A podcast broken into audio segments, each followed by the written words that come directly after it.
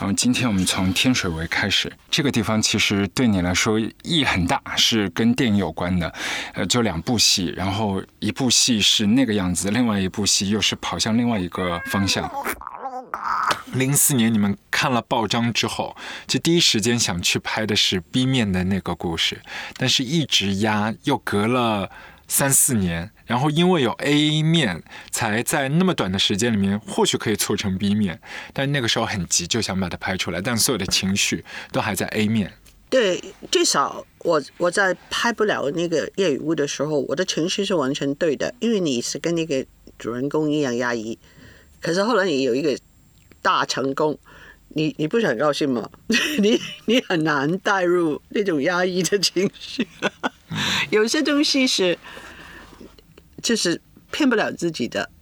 你是这样子这样的，你做好老实点啊，就是你你你逼自己做，你你可以完成，可是不会很好了，不会是一个就是纯粹好的东西了，呃。所以呃，不过也没办法，也我我也安慰自己，我觉得那个时候如果不拍，那可能第二天死了，所以没得拍。然后然后这有点自私啊，我也不知道是什么时候对天水围特别有感觉的。呃，我们拍我拍天水围日与夜是二零零七年，呃，我第一次去天水围应该是在。二零零二零零二年，二零零二年的时候，我监制的一部电影叫做《呃鬼鬼味人间》。呃，我们拍那个跳楼的镜头，就是在天呃半夜三更在天水围的，去那边跟导演一块去看过景，可是没有什么印象。可是一直都是听到很多天水围的的传闻啊、故事啊，呃。呃，知道那边的基本的的认识，可是我对那个名字是很有感觉的，就是很漂亮的名字，叫做天水围。我那个摄影师于立维就是说，呃，老问我，呃，平常他很高傲，可是天水围时他主动说，哎，你是不是想拍天水围？你什么时候拍？我说你为什么那么有兴趣？他说，光为这名字我就要拍了，然后。他是对的，啊，我后来二零零四年呢，我就到处找题材想拍戏，呃，就碰到那个江经纬，就是拍那个《音乐人生》的导演，呃，我是大概五六年前他的申请港台的时候，我是负责跟他们的人去呃审查所有的剧本，外判的剧本。我看过他写的剧本是讲一个呃学生。去深圳念书的小学生的故事，我觉得这个故故事很有时代感，跟啊写的很好，所以我就呃怎么样就就就直接就打电话给他了，找到他的电话，然后他就说很有兴趣合作，然后我们碰到的那天，大家都带了一个报纸，就是前几天发生的那个天水围的命案，然后两个人坐那边就不约而同的都觉得这个值得探讨一下。所以我们说，哎，我们什么都不管，我们先去天水围吧。然后，呃，也没定谁做什么。那个时候他也还没拍戏，呃，纪录片也是私底下自己拍那些，而不是嗯。然后我们就说这样，呃，你把机器带去，万一呃，我们就开始拍一个纪录片吧，就是有什么都记录下来。那那天去看天水围的时候，我就看到很多东西，呃，比如，而且给我一个感觉就是这个地方是一定能拍一部电影的，因为有好多很好的故事，我觉得就拍不了电影，不知道为什么。因为那个那个地方，我一直都对那个香港的那些呃呃那个屋村，就是比如以前的木屋区啊，六五六十年代、七八十年代的。旧的骰子区啊，就是很多人聚在一起住的房间房都很有兴趣。天水围是最新的一波，呃，它的感观感跟以前的都不一样，它是装豪华的，可是它的整个设计，我觉我觉得是很不人道的，因为它的马路很宽，你你你它是所有的路都非常宽、非常长，是走路走不了的。尤其是如果你是带着小孩他，有单车径，它整个感觉有点像电视里头这些嗯游戏里头的城市，是给风俗生活的。呃，就是有有树啊，绿化，颜色很漂亮啊，一栋栋不同的颜色，颜色都蛮好的。可是它的那个那个第一，它的距离已经是不不是很人性的，就是你你你不会在下面溜达，因为啊也没有没有电，没有这样的阴的地方，而且没有路标，你是不太你在那边兜穿，就是呃是找不到路的。另外就是，如果你我坐我计程车吧，它从天水围南到北呢是三十六块港币。其实这个这个是从北角到到那个金钟或者是中环的那么长的路，其实它只是南跟北的分别，其实是你不能走的。它有轻铁，然后然后它的房间跟你一上去呢，你进去以后呢，那些房间是。那 那个睡房是，你一进去你就上床了，你只有一步。你的厨房是几乎连转身都不可以的，所有的那外头的过大空间跟里头的过小空间呢，都不是都是不不能到的。所以它那个繁华闪光的外貌，其实是有着很多不近人情的地方，我觉得。哦，我就觉得，嗯，所以他也不是贫穷的，比如感觉上没有，可是是持持平的，因为你到那些他们的那几个商场，其实跟铜锣湾啊、太古城是没没什么分别的，都是有麦当劳，都是有电器店，都是。可是你发现了，在那些电视呃电器店那那个外头。蹲着一摞小孩在看电视，那同时是享受了呃空调，因为家里恐怕没有那么大的电视或者没有电视，然后呢，然后里头兜兜转转的，我就不停的迷路，我也不知道为什么走走走到那边去，哦，我们在那边溜达了差不多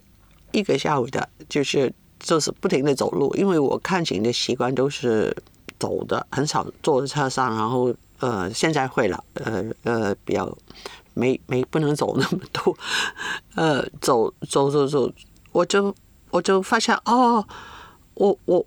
我我觉得不是故故事的问题，这个环境本身已经说了好多故事啊，这个环境本身就是有二十二十一世纪的那个。好像是非常人道平等的表面底下的残酷。你不用故事，不用杀人，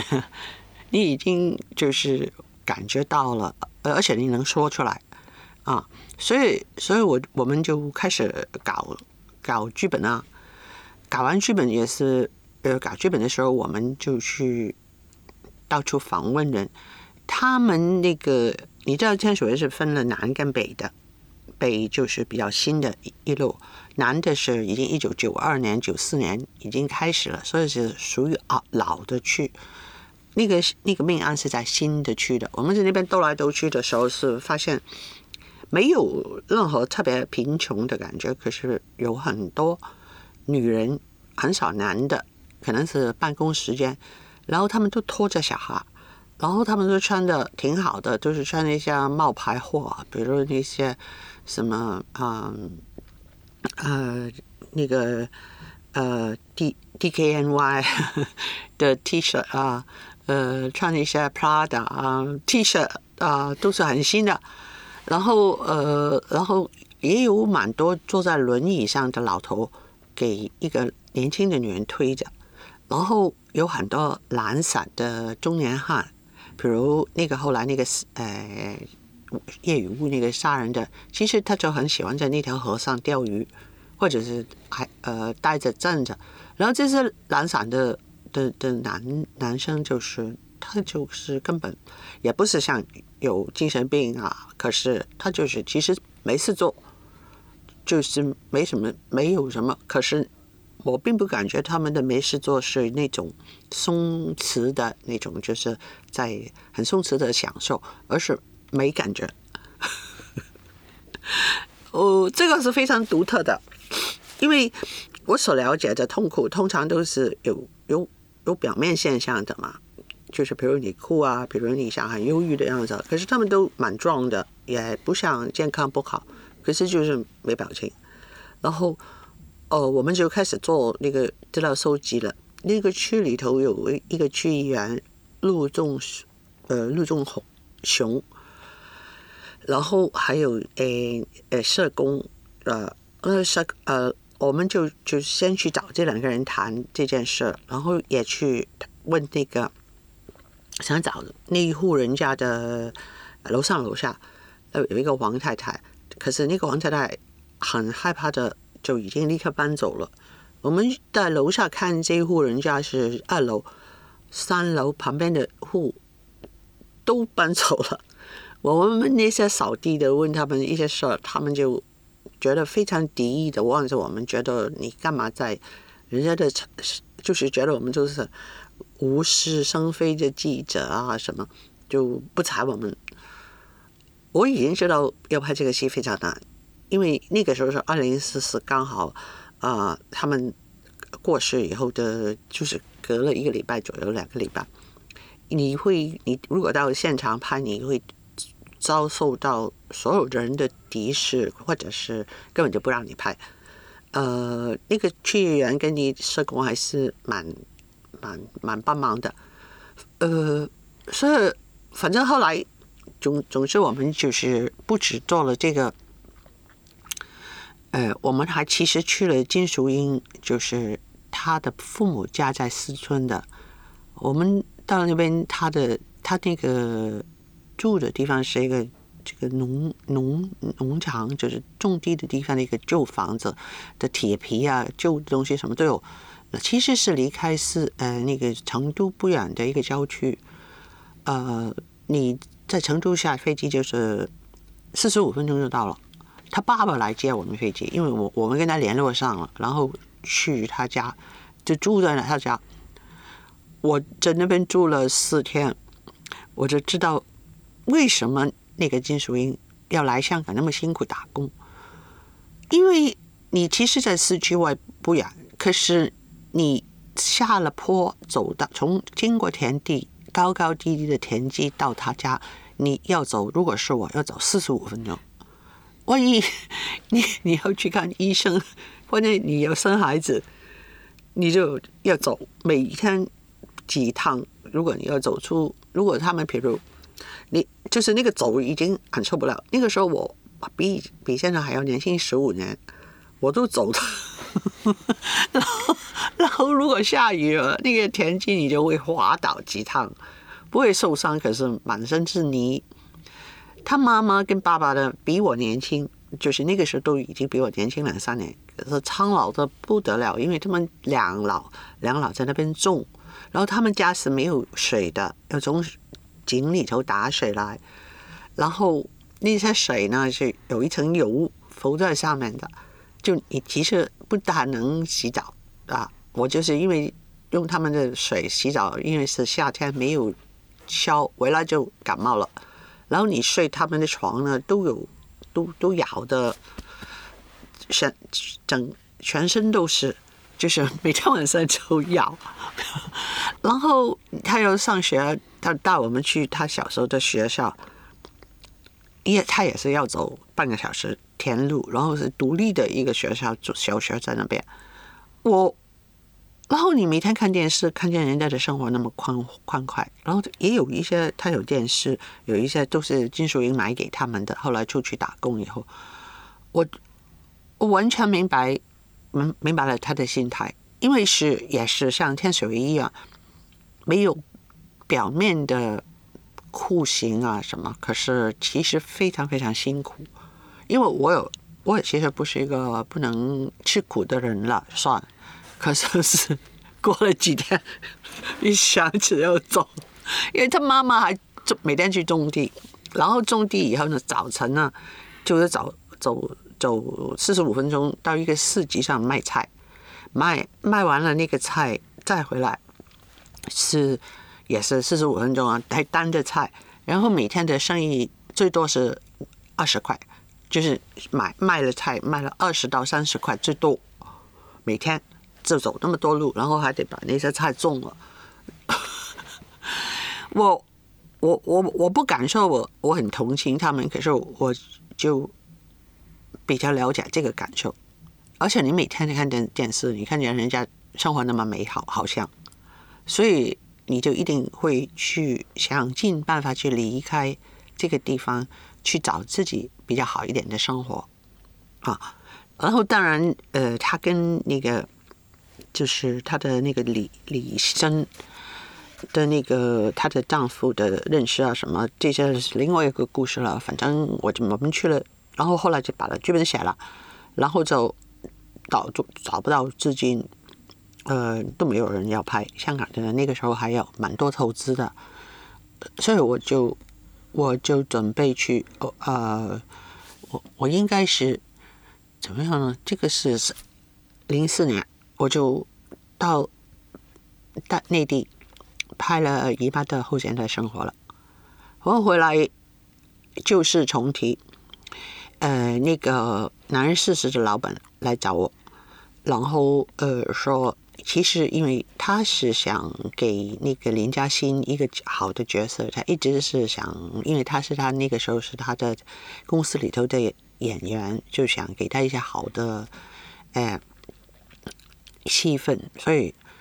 然后我我们就开始做筹备，说好了怎么拍，可是到我们看景都建筑了，呃，应该带带开那个摄影师也来了，那。到十五就是于立伟，到十两个礼拜之前，在我从天水围看景回来的车上，他们打电话给我，他们说取消了，他们不能拍了，然后那个定金都归我，然后基本上还给我，因为他们是觉得这个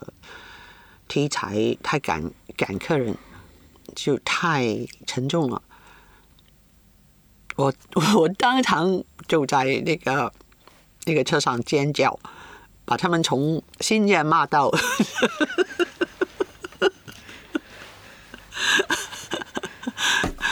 我回来就，可是我的组里的人真是，真是亏他们，他们都非常好，他们就是把时时间预了给我们，有些有些可能收到一点定金，有些连钱都没有，然后就解散了。我租一个临时的办公室几个月，我都是这样操作的。准备拍这个戏，呃，就不能解约。那我我后来就在这个办公室里头想，呃，哎，有点不服气。中中途他他不拍，我还到处找钱，哎，还是找不到，找不找到四分之一吧。呃，连新加坡都找了，可是新加坡的人跟我们说，跟我说，他他要找一个新加坡演员来演。这个男主演，因为他们是同，我说他讲普通呃广东话吗？他说他讲普通话，我说这个可不行，呃，所以所以所以就拉倒了。然后后来呢，我我灵机一组，我我觉得哎呀，我不是有一个故事吗？这个故事是个学生给我的，就是讲讲乌村不是天水围里头有一个一家的。没有一家团聚，就是其实大家都很惨，可是大家都过得很好。那我就觉得不如这样吧，因为之前那个剧本给好多演员看，他们都不要拍，他们觉得哎呀，他我我我不我我自己是观众，不想这个现实已经那么惨，还有在荧幕上看这些血淋淋的东西，是让我感觉不好，我就不想看。然后你有没有办法把那个最后那个结果，就是可能想一个让人家比较这升华的结果？我说这个事情是好像没办法升华，我想不出来这个故事能怎么升华，知道吗？就是完全没有意义的，就是一塌糊涂的，就是大家都是就是一片混混乱的感觉。混沌的感觉，只你能拍出来就好了。可是问题是，真的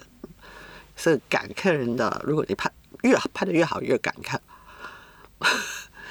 那么我就想，不如我们拍两个故事吧，把这个反正我都看了紧了，我都跟这些人都接触了，所以我接着我就我就呃刚好王晶找我，呃他就说呃你不是有个故事取消了吗？要不要？我说我给你另外一个故事吧，然后就开始拍拍那个天水围的的日语。那么所以其实是我拍的时候是二零零七年吧。其实来来往往的，中间还拍了一部电影，呃，已经是差不多三三四年，四年的时间了，才拍拍拍成了第一部。拍完了第一部，就不是那个反反响不错嘛，就是在那个呃呃国际电影节放的时候，大家都给我打电话，就是说，哎呀，很感动啊，说。我都没收过那么多电话，打从那个投奔怒海以后，其实我是有点就是惊讶的啊，因为感觉这个故事太单了，太没有东西看了等等，然后然后就很高兴啊，高兴以后以外我还能拍业余物，可是就是因为太高兴了，太温情了，那个那个气氛还在，我要突然倒过来拍一个。故事一时之间转不过来。我其实，如果我是一个比较深思熟虑的人，也不在乎这一两年，我应该让自己不拍，等一年再拍，那会拍好很多。你可以把你的整个想法跟那个那个转过来才拍。可是我太急了，而且我的经验就是很多东西是你不拍就没了。要不就景没了，要不就是老板没了，要不演员 有的吧就 赶快拍，所以我觉得没没那么好，因为因为因为因为我正处于两个叙事的状状态，就是呃日语也是没有一个故事戏剧性的嘛，可是后边那个故事是其实蛮戏剧的嘛，蛮正正规的戏剧。另外一个就是他。整个的就是两面看一个东西，如果从另外一面不够透彻，那个节奏什么都差一点。嗯，可是我我是我是对天水围就拍了拍了两个以后，好像以前拍越南难民这样子，我拍完我就没有回去过。在那那那那一两年在拍天水围的两部曲的时候，我们我有空我就坐地铁。然后到那边到处走，到处走，到处走，街头巷尾累了就去去个茶餐厅喝杯喝杯茶，吃点东西，然后就就是没目的的到处走，就是好像怎么讲，呃，着魔着魔的感觉，就是觉得非得去，非得去，也没什么目的。现在我不要去，你请我去，我。